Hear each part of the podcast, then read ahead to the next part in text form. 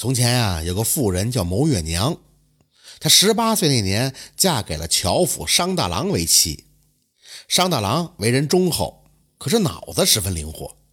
有一次呢，上山砍柴，发现了一株耳状的蘑菇长在一只朽木上边。他把耳状的蘑菇采下以后，拿到药铺，药铺掌柜认出那是极品的银耳。医书中记载，其有补血活血、延年益寿之功效，那价值不菲呀。商大郎心想：既然朽木上能长出银耳，何不自己砍些树段做成朽木，到时候卖银耳挣钱呀？他说干就干，找来了一棵枯树，把它锯倒以后，只要等它长出银耳，拿到药铺出售不就完了？可是过了一段时间，大郎再次进山，就看见自己原来采银耳的朽木上长出了银耳，而自己砍倒的枯树上却没有。最后，他几次试验，发现银耳也跟谷物一样，需要移栽种植，而且银耳生长的树木也有选择。商大郎呢，从长有银耳的枯树上锯下木屑，然后又在自己新砍的椴木桩上钻孔，将木屑放置其中。过了一段时间，果真就长出了银耳。商大郎是欣喜若狂，把它采摘下来，拿到药铺出售，得到的银两比自己砍柴几个月的收入还要多。从此以后，他就靠着种植银耳发了家。后来更是包下了整座的山林，雇佣村民们为其砍伐断木，大规模的种植银耳。商大郎呢，自幼家贫，从小没少得到乡邻们的接济。等他发家以后，乡邻们时常也上门借钱，有的是老伴生病需要钱医治，有的是孩子进京赶考需要盘缠。大郎也常常是来者不拒，而且从来不打字据。到了每年年底的时候，这大郎夫妇一算账，是挣到钱了，但是口袋却是空空如也。牟月娘呢，就埋怨丈夫施舍无度。商大郎就笑着说道：“嘿，都是乡里乡亲的，谁还没个难处的时候呢？况且这是借的，总归有还的时候。”牟月娘只好不再言语。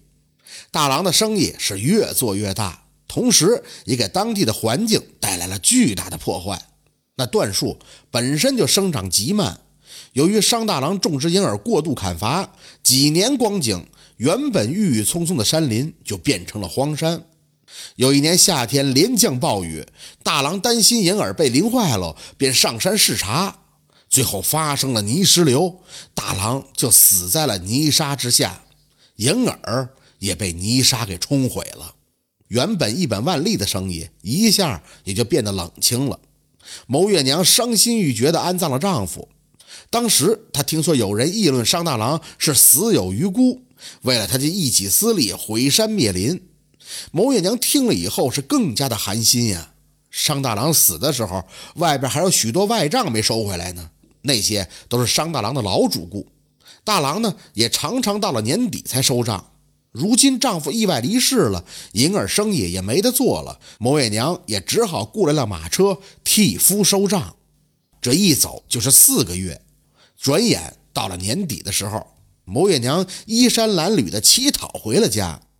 众人这才得知，她出去之后，那些主顾不但不认账，而且还骂牟月娘是个骗子。车夫呢，也偷走了月娘身上的银子。月娘最后只好沿路乞讨回到家中。他回到了家里，就在屋中不停地哭泣，门外却传来急促的砸门声，同时还伴随着杂乱的说话声。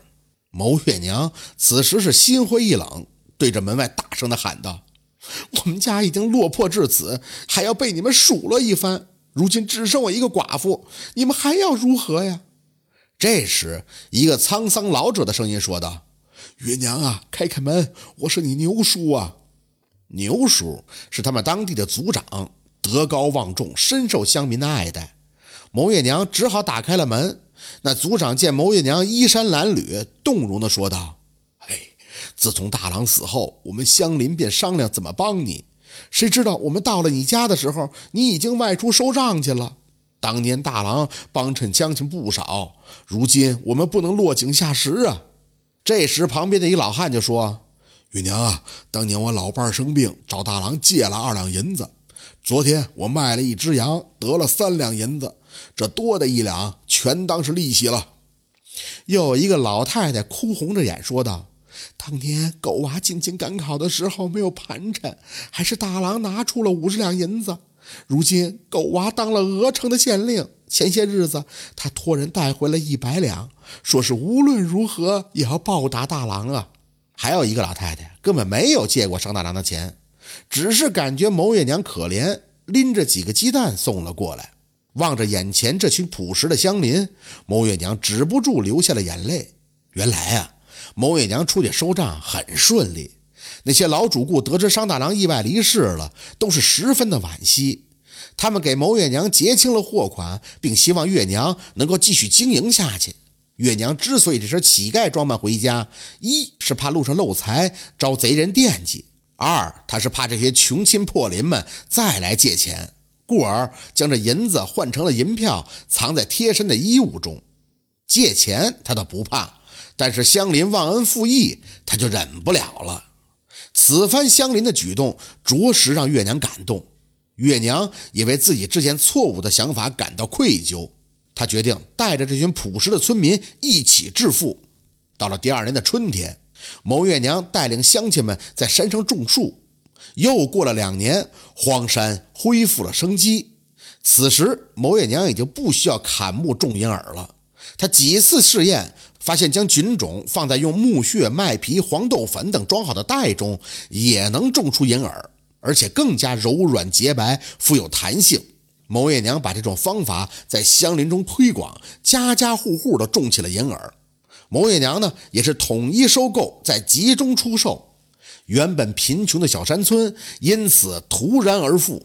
后来，当地的银耳也被选为了贡品，也封牟月娘为农官，让其在全国推广银耳的种植方法。到了晚年，月娘荣归故里，活到九十多岁才无疾而终。乡邻们感念牟月娘和商大郎夫妇的恩德，为其建造祠堂，享受人间烟火的供奉。俗话说呢，命自我做，福自我求。商大郎虽出身卑微，不过是个樵夫，但是他善于发现，勇于尝试，最后寻找到银耳的商机。不过，商大郎财富的增加是以破坏环境为代价，最后也遭到了大自然的报复，葬身在泥沙之下。乡邻们用真诚打动了月娘，月娘不遗余力的带领大家致富，最后赢得了生前身后名，也算是善有善报。这就是替夫收账的故事。感谢您的收听，喜欢听白好故事更加精彩。